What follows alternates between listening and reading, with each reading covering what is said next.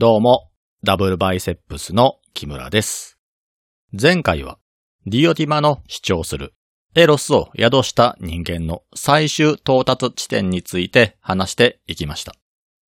簡単に振り返ると、ディオティマの主張するエロスの正体は、自分が欲しいと思うものを手に入れる知識を持ち、実際に手に入れることができる能力も持っているけれども、欲するものを手に入れた途端に、それは自分の元を離れてしまう。砂や水を手ですくっても、指と指の間から抜けていくように、エロスは欲望を真に自分のものにすることは永遠にできないというものでした。この欲するものが手に入れられないという部分については、本当に手に入れたものが離れてしまう場合と、欲しいものを手に入れてしまうと、興味が別のものに移ってしまうというケースがあります。どちらにしても、エロスを宿した人間は永遠に満たされることはないわけですから、永遠に満たされることがないゆえに人は永遠を求めます。例えば、名誉を求めて自分という存在が永続的に語り継がれ、概念として永遠にこの世に残ろうとしたり、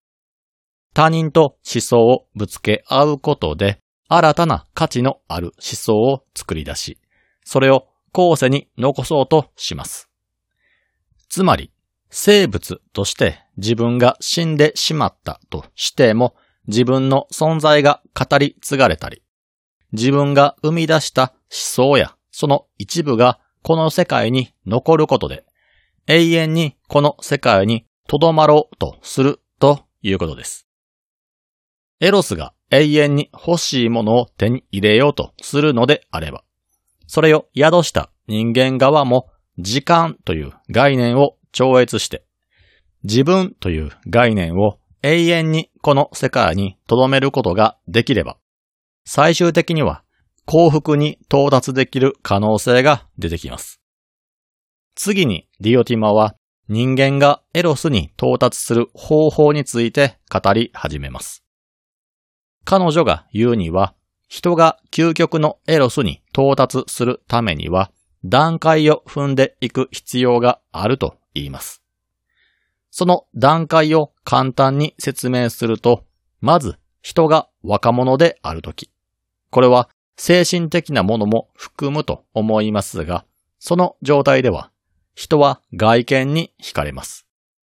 相手の内面をよく知らなかったとしても、外見だけで恋をして夢中になります。ですが、仮に一目惚れした人に告白して付き合うことができたとして、その若者はそれで永遠に幸福になれるのかというと、そうはなりません。なぜなら、エロスは永遠に欲望を追い続ける性質があるからです。人は一度手に入れたものを再び手に入れようとはしないため、まだ手に入れていないものを手に入れようとする欲望に支配されます。そして、その過程で自分が手に入れた恋人だけが美しい存在ではなく、他の人間であったとしても、美しい肉体は美しいと思うようになり、他の人間にも目が行き始めます。そのような状態では、恋人との関係もうまくいかなくなるため、二人は別れて、再び別の人を求めます。昔の言葉に、賢者は他人の経験に学び、愚者は自分の経験に学ぶなんて言葉がありますが、このように、ひっついては他の人間に目移りして別れるということを繰り返していくうちに、人はその経験によって外見よりも内面の重要さに気がつき始めます。内面の良さとは一言で言ってしまえば、これまでに学んできたことを踏まえて言うのであれば、魂にあれてを宿しているかどうかです。精神に徳を宿す美しい精神を持つ人に惹かれるようになると、人はその美しい精神を持つ人に追いつき、ふさわしい人間になろうと、また知的好奇心から相手と討論をしようとします。相手も同じようにこちらとの討論を望めば、二人の意見はシナジー効果によって新たな価値に到達することになります。いずれ討論をする二人の意識は二人が作り出す閉じた世界から飛び出し、自分たちを取り囲む外側の世界に向き出します。世界に溢れるありとあらゆる美しいものを観察し、インプットした二人は、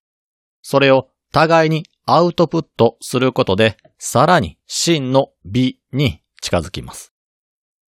こうして生み出された理論は、それを生み出した二人がたとえ死んだとしても、他の人たちの心を動かし、心を動かされた人たちがその理論を組み込んだ形で独自の理論を生み出していくことで、二人が考え出した概念は要素としてはこの世界に永遠に残り続けることになります。つまり、美という概念に人一人の人生で到達できなかったとしても、到達しようと行動した痕跡はこの世に残すことができ、それを利用した他のものがさらに考えを先に進めていくということです。ここまでが前回に話したことですが、このディオティマの主張をソクラテスが代弁したところで、この宴会の場にアルキビアデスという人物が乱入してきます。アルキビアデスは正式に招待されたわけでもなく、しかも泥酔している状態で押しかけてきたので、まさしく乱入してきたという感じです。このアルキビアデスという人物ですが、関係性としてはソクラテスの弟子のような存在であり、ソクラテスの弁明でソクラテスが訴えられることになった原因の一人だったりします。前にも少し話したと思いますが、忘れている方も多いと思いますので、今回もう一度アルキビアデスの話をしますと、彼はソクラテスのことを賢者だと思って尊敬し、彼に近づいて知恵を授けてもらおうとした人物です。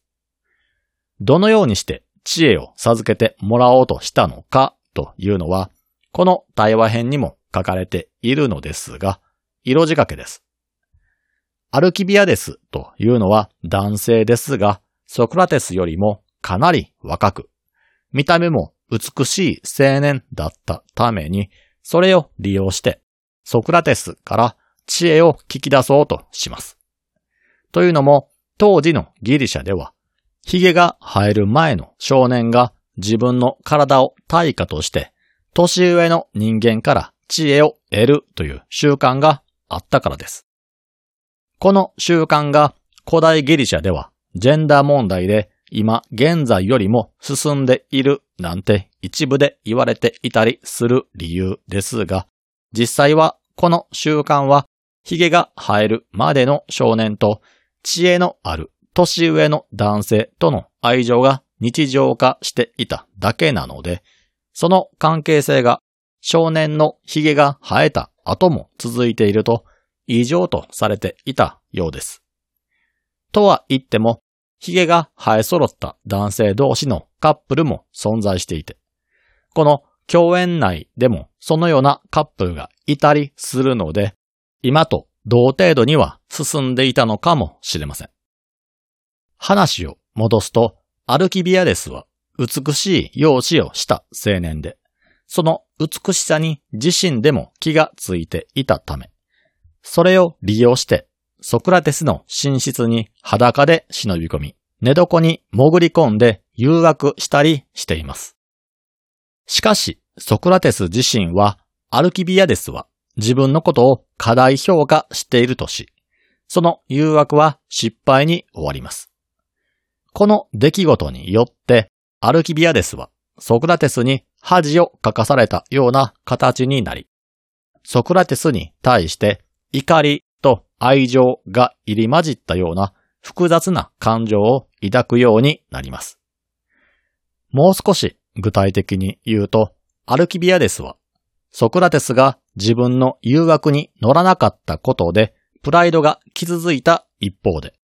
ソクラテスのことを賢者だとして尊敬はしているので、表面上では嫌っているけれども、ソクラテスを尊敬はしているといった感じです。この共演という対話編の中にもそのあたりのことは詳しく書かれていて、アルキビアデスは口調そのものはソクラテスに辛く当たるようなことを言っていますが、話す内容を詳しく聞くと、ソクラテスをベタ褒めしていたりします。例えば、優れた音楽の演奏家は楽器を使うことで人々を魅了することができます。優れた技術を持つ者が優れた楽譜を元に演奏することで、多くの人はその音楽に聞き惚れて、動くことができなくなってしまうでしょう。街中で演奏していれば、通行人はその歩みを止め、人だかりができると思いますが、アルキビアデスは、ソクラテスがそれと同じようなことを楽器を使わずに行うことができると主張します。ソクラテスが街頭で演説をすれば、道行く人は足を止め、その演説内容に聞き惚れます。アルキビアデスも例外ではなく、強い意志でもって抵抗しなければ、ソクラテスの演説を永遠に聞き続けてしまうだろうと言います。そして、アテナイには過去から現在まで、それと同等の演説をできる者はいないと断言します。他には、ソクラテスは複数回戦争に赴いてすべて生還しているのですが、そのうち1回は撤退戦でした。撤退戦なので、当然ソクラテスが属しているアテナイ軍が負けていて、敵が優勢になっているわけで、場合によっては残党狩りなんてことにもなっていたでしょう。同じ軍に派遣されていたアルキビアデスは騎兵だったために、いざとなったら逃げやすい状態だったんですが、それに対してソクラテスは歩兵だったため、逃げることが難しい状態でした。普通ならパニックになるところですが、ソクラテスは焦ることもせず、怪我を負って逃げるということができない仲間をかばうということもしていたようです。その姿があまりに自信に溢れて堂々としていたため、敵ですらこの人物に関わると自分たちが危険な目に遭うと思い避けていったようです。結果としてソクラテスが属していた部隊は生き残ることができたようで、アルキビアデスは部隊を代表して勲章をもらうことになるんですが、アルキビアデスは、その戦争で起こったことを上司に正確に伝え、ソクラテスこそが評価されるべきだと訴えたそうですが、ソクラテスはそれを辞退し、アルキビアデスに手柄を譲ったそうです。この話からわかることは、ソクラテスは人々を魅了することができるほどの知性を持ち、戦場では不利な状況にもかかわらず、怪我を負った仲間を見捨てずに敵に立ち向かう。そして他人から称賛されることを望まず、手柄を他人に平気で譲るような人物です。それに加え、ソクラテスは美しい容姿を持つアルキビアデスの誘惑に打ち勝てる節制を持っています。これらのことからソクラテスは知性と勇気と節制を持ち合わせている人物だということがわかります。これらの発言によってソクラテスがすごい人だということはよくわかったのですが、ではなぜアルキビアデスは呼ばれてもいない共演にわざわざやってきて、このようなことを言ったんでしょうか。これがドキュメント番組であれば、アルキビアデスという常に酒を飲んでいて騒動を起こすような人物が脈絡もなく急に入ってくるというのはハプニングとしてあり得る話です。なぜなら、ドキュメント番組は事実に基づいた番組制作を行っていくジャンルなので、制作者が意図しないような出来事が起こってしまうこともあるからです。しかし、これはプラトンが書いた作品で、事実をそのまま書き起こした作品ではなく、ソクラテスの主張や彼から学んだプラトンの主張を世間一般にわかりやすく伝えるために書かれたものです。この作品が事実をそのまま反映させたものではなく、プラトンによって作られた作品であるのなら、このアルキビアデスの登場も何らかの意図があるはずです。では、彼の登場にどのような意図があったんでしょうか？この共演という対話編ですが、もともとは一定のルールによって登場人物が自分の主張を述べていくというものでした。そのルールとはエロスの賛美です。エロスという概念をどのように捉えて、どのように賛美するのかというゲームをしていくというのが、この対話編の大まかなストーリーです。ソクラテス以外の登場人物は、そのルールに乗っって各自自分が思い描いているエロスの概念について説明をし、ついでそのエロスがなぜ素晴らしいのかについて語っていきます。この各自の主張ですが、前にも言ったと思うので繰り返しになりますが、各登場人物がそれぞれ持っていた当人の主張というよりも、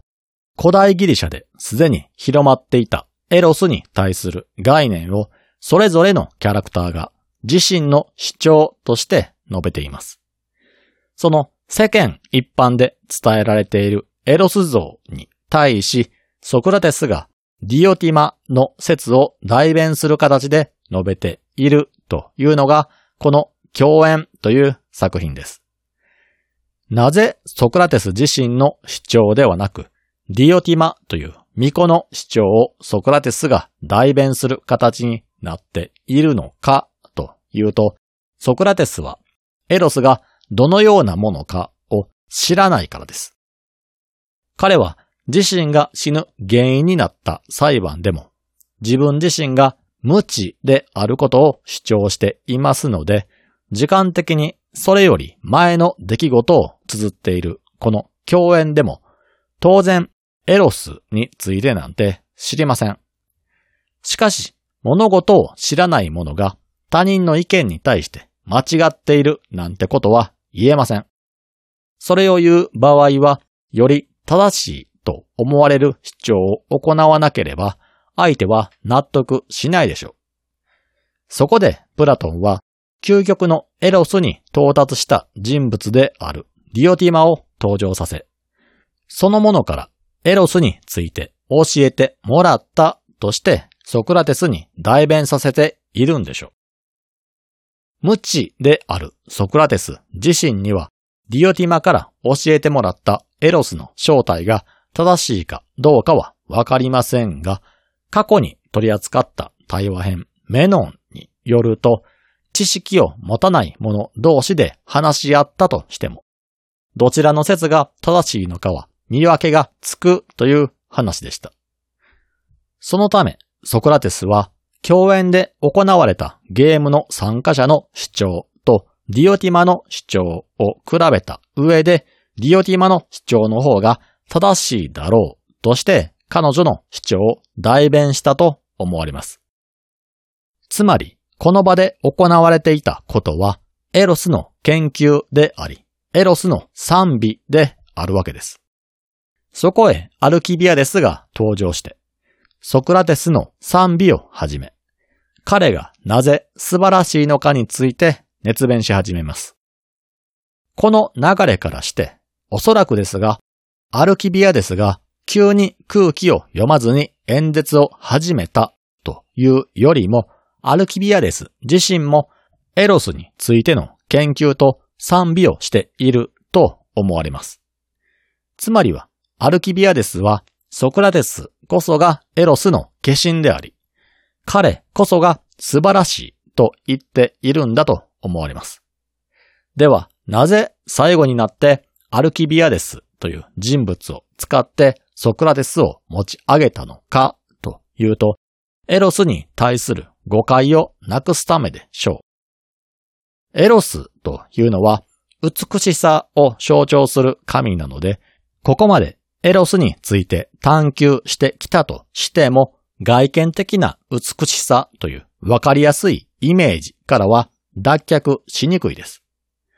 そこで、より具体的に美しさをイメージできるようにと、ソクラテスとエロスのイメージを重ね合わせたんでしょう。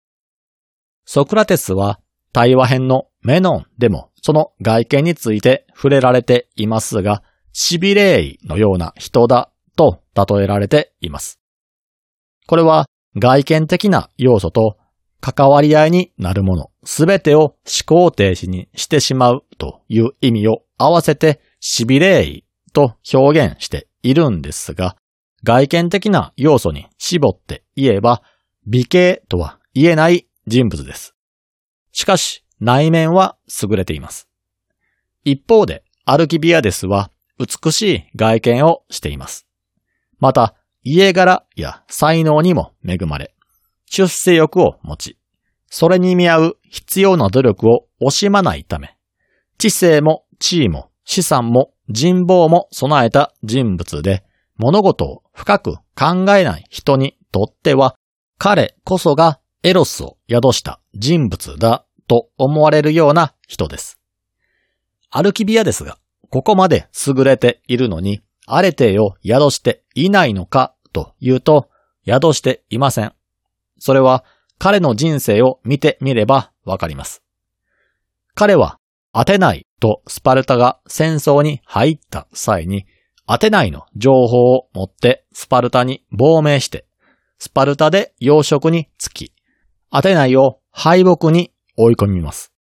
そして次はスパルタで情報を集め、その情報を持ってアテナイに帰国して、アテナイで養殖に就くなどしています。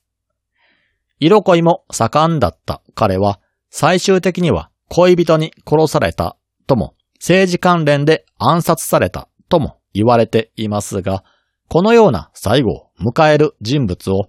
アレテイを宿した素晴らしい人だとは言いません。エロスはアレテイを構成する要素の一つであるため、アレテイを宿していないアルキビアデスは、当然、エロスも宿していないことになります。しかし、物事を深く考えない人たちにとっては、アルキビアデスはエロスを宿しているように見えます。そんな、美貌も金も地位も家計も人脈も持つ彼が手に入れることができなかったものがソクラテスで、ソクラテスにプライドを傷つけられたにもかかわらず、アルキビアデスはソクラテスを絶賛しています。つまり、エロスとは、見た目でも金でも地位でも家計でもないということです。なぜなら、そのすべてを持っているアルキビアデスはエロスの化身ではないからです。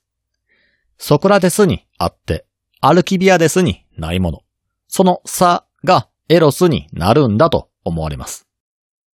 長く続いてきた共演の読み解きですが、これで最後となります。次回からは共演のまとめ会を行っていきます。それでは皆さん、さようなら。